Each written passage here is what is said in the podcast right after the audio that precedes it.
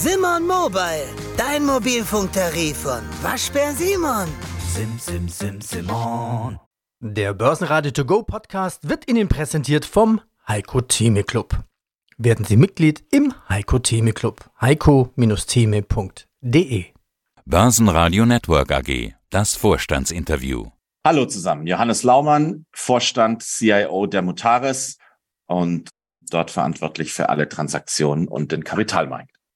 Anlass, Mutares steigert Konzernumsatz im ersten Halbjahr um 30 Prozent. Deutliche Steigerung der Profitabilität. Dazu mehr im Detail gleich. Unsere Themen natürlich die H1-Zahlen. Heute Beteiligungen, neue Käufe und Verkäufe. Nennen wir auch mal, Mutares hat einige Weichenstellungen getroffen. Sechs Übernahmen im Jahr 2023. Wenn wir jetzt von Mutaris Konzernabschluss H1 sprechen, müsste man trennen, ich sagte müsste, in die Mutaris SE und Co. KG AA. Das ist die börsennotierte Holding, also hier hat quasi der Aktionär die Anteile dran. Dann müssen wir es trennen von der Mutaris Holding, um es mit den Tochterunternehmen, dem Mutaris-Konzern, korrekt zu trennen. Der einfach halber würde ich es gerne auch einfach nur Mutaris nennen in diesem Interview. Ist das für Sie so okay? Klar. Beginnen wir mit den Highlights. Mutaris hat einige Weichenstellungen getroffen. Wie können Sie jetzt zum Beispiel in China Fuß fassen? Sie haben ja dort schon ein Büro, das Sie mit benutzen können von einer Tochter. Genau, also wir haben in China aktuell vier Standorte mit ungefähr 600 Mitarbeitern. Im Konzern haben dort im Bereich M&A einen Kollegen und haben auch ein operatives Team bereits vor Ort und sind dort genauso unterwegs und aktiv seit dem dritten Quartal, wie wir das auch in allen anderen Ländern sind, mit eigenem M&A-Team, mit Unterstützung noch aus Europa und aber auch mit eigenen Leuten dort on the ground sozusagen. Wo ist dieser Ground? In, in Shanghai? Und was haben Sie dort? In Shanghai. In Shanghai. Was, was haben Sie vor dort? Also Firmen auch kaufen, verkaufen, gleiches Modell oder gibt es da irgendwas anderes, was China-spezifisch ist?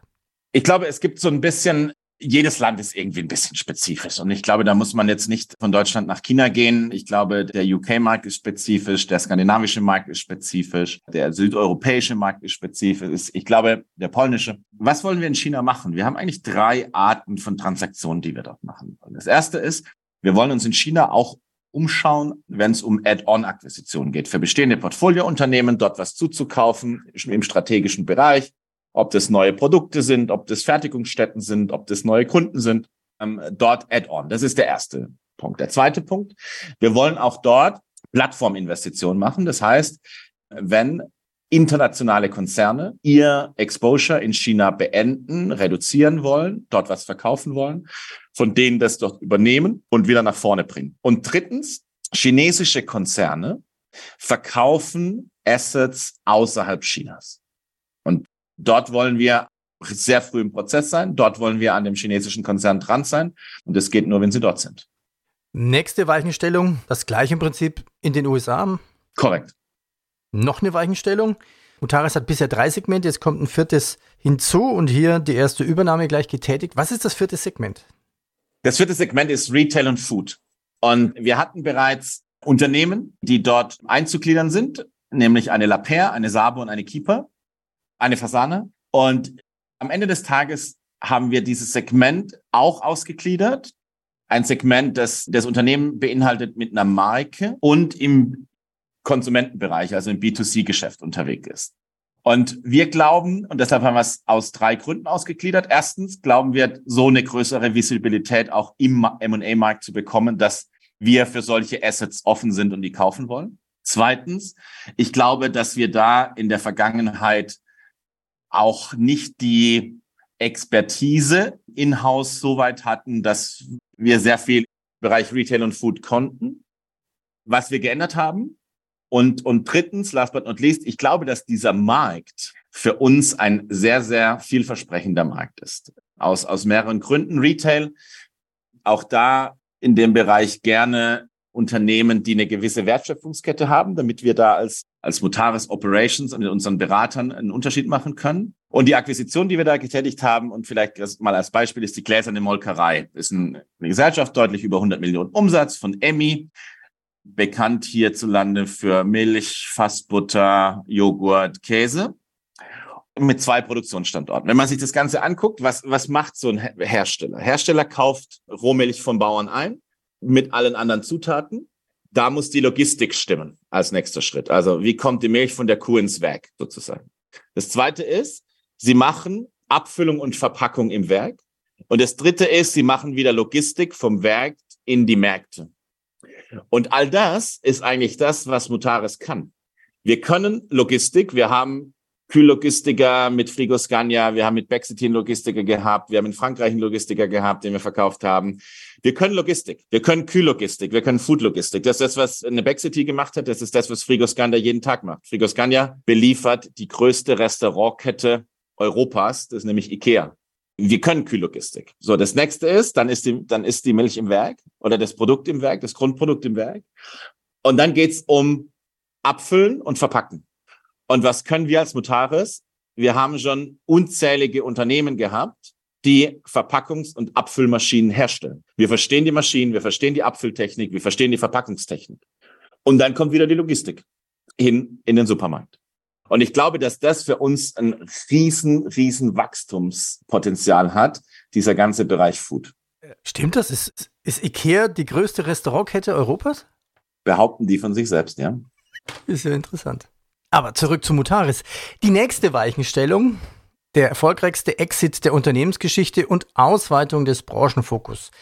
Der Verkauf von Special Melted Products. Was wird es an Einnahmen bringen, damit der größte Exit ist? Ja, und wann wird dieser Verkauf vermutlich erfolgen? Also die Unterschrift ist ja erfolgt, wenn ich mich richtig erinnere, Ende Mai, Anfang Juni. Das genaue Datum weiß ich jetzt, glaube ich, nicht mehr. Ich glaube, war noch im Mai. Ende Mai bis zu 150 Millionen wird dieser Verkauf bringen. Ist noch abhängig von diversen Kaufpreisanpassungen, die, die da im Kaufvertrag verankert sind, aber ungefähr bis oder bis zu 150 Millionen. Und davon abgehen dann noch die Transaktionskosten ungefähr. Zwischen Signing und Closing sozusagen, also zwischen dem, wo wir den Vertrag unterschrieben haben und wenn die Transaktion beendet ist, mussten wir vier Voraussetzungen erfüllen oder vier Dinge quasi abhaken. Eins davon war, die Klärung oder beziehungsweise die, die Substitution der bisherigen Pensionszusagen. Das war das Kartellverfahren in Italien, das war das Kartellverfahren in Taiwan und das ist die behördliche Genehmigung der Transaktion in England. Und die ersten drei Punkte sind abgehakt, sind freigegeben, ist offiziell Teilfreigabe. Das letzte ist die Transaktionsgenehmigung in England wo wir im Austausch mit den Behörden sind, gab es Fragen, Rückfragen, wir haben die alle beantwortet, haben auch schriftlich, dass wir die zur Zufriedenheit beantwortet haben. Die Behörde wird jetzt den Fall prüfen und wird dann ihre Zustimmung ausformulieren und an uns senden. Dafür gibt es leider in diesem Prozess in England keine gesetzlich vorgeschriebene Zeitschiene. In Deutschland gibt es Kartellverfahren, dann musst du nach x Tagen, muss die Entscheidung erfolgen. Das ist da leider nicht so, so dass wir lediglich mit Indikationen hier leben können.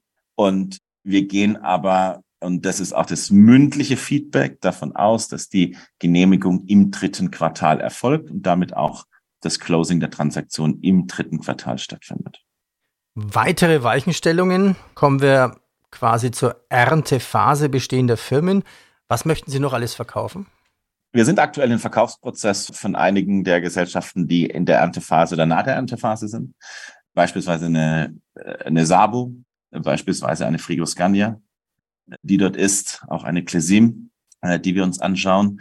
Und aber auch da, und ich hatte das vorhin auch im H1 Call erwähnt, wir sind nicht gezwungen zu verkaufen. Wir wollen dann verkaufen, wenn das Angebot stimmt und wenn wir glauben, dass es ein guter neuer Eigentümer von dem Asset ist. Und wenn es für uns als Mutaris Holding Sinn macht, zu verkaufen und nicht getrieben von irgendwelchen Fonds, die geschlossen werden und deshalb mussten die Assets raus oder irgendwelchen anderen Faktoren von außen. Die Assets sind im Markt, die wollen wir verkaufen.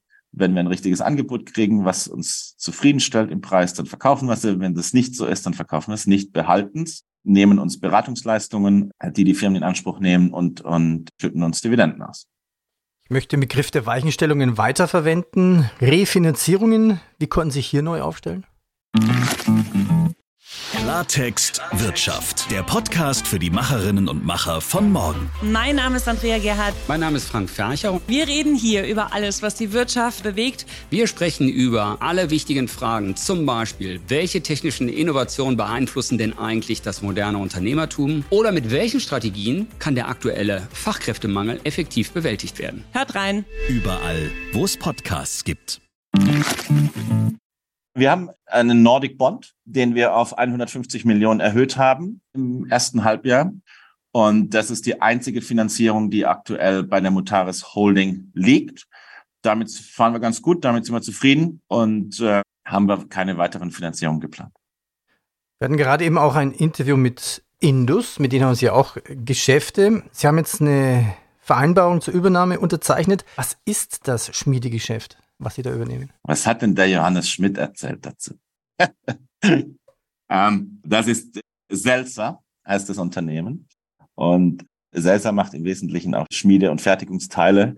Wir sind sehr stark im Bereich mechanische Bearbeitung. Sie haben sehr neues, sehr gutes Werk aufgebaut in Bosnien das perfekt in unsere Feral United Gruppe reinpasst, weil der Footprint in Bosnien uns wichtig ist, weil wir mit Selsa in den Elektrobaukasten von Volkswagen sehr gut reinkommen und weil Selsa auch in der, in der, in der Schmiede- und Fertigungstechnik Maschinen hat, die wir mit unseren bestehenden Gesellschaften gerne hätten, beziehungsweise kaufen müssten, um weiterhin die Geschäfte zu betreiben oder neue Aufträge zu gewinnen, die wir gewinnen wollen. Und die bringt die Akquisition Selsa jetzt mit ins, in den Bestand sozusagen.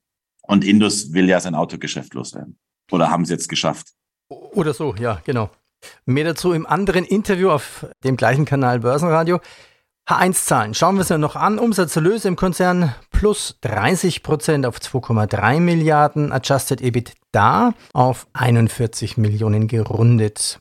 Was waren die Umsatztreiber? Kann man das zusammenfassen? Und ja, Lieferketten, höhere Kosten. Diese Punkte diskutieren wir eigentlich mit allen Interviewpartnern.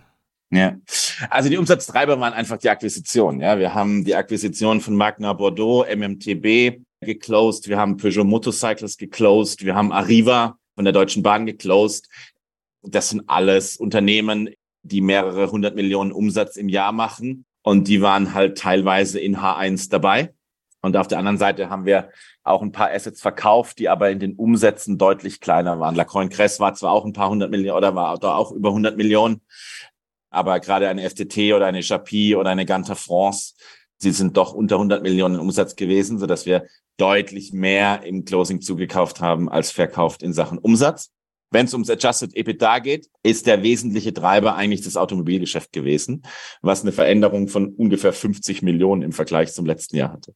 Positive Veränderung. Und ähm, das sind einfach, wir haben letztes Jahr viel Automotive-Geschäft gekauft mit wo wir mit der LMS dann in der Restrukturierung waren, die SFC Solutions, die Kiko, die ISH, aber auch äh, eine, eine BW-Umformtechnik, die mit dazu kam, eine Shimos, die mit dazu kam. Und da wirken einfach die Restrukturierungen. Ja?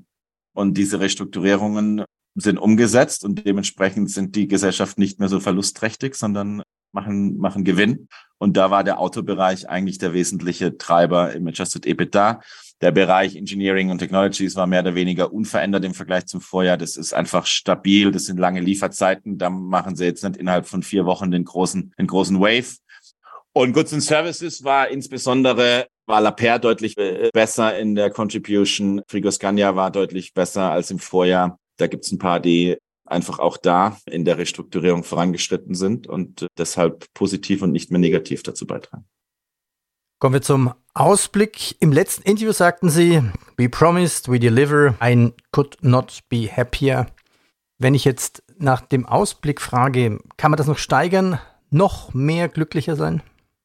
Ich glaube, man ist entweder glücklich oder nicht. Und ich bin glücklich, weil ich glaube, ich tue, was ich liebe und weil ich in der Lage bin, mit einem Team die Versprechen eins zu, einzulösen. Wir haben jetzt sechs Akquisitionen gemacht. Ziel ist eine pro Monat. Das wird nicht die letzte Akquisition in diesem Monat sein. Und ich bin da ganz zuversichtlich, dass wir auch in 2023 genau das halten, was wir versprochen haben. SMP-Exit und vielleicht auch noch dem einen oder anderen im vierten Quartal, wo wir am Markt sind, werden wir mit Sicherheit das Ziel nicht verfehlen, sondern eher übererfüllen.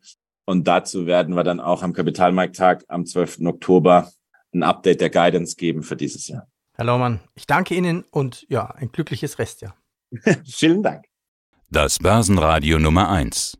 Börsenradio Network AG. Der Börsenradio To Go Podcast wurde Ihnen präsentiert vom Heiko Theme Club. Werden Sie Mitglied im Heiko Theme Club. heiko-theme.de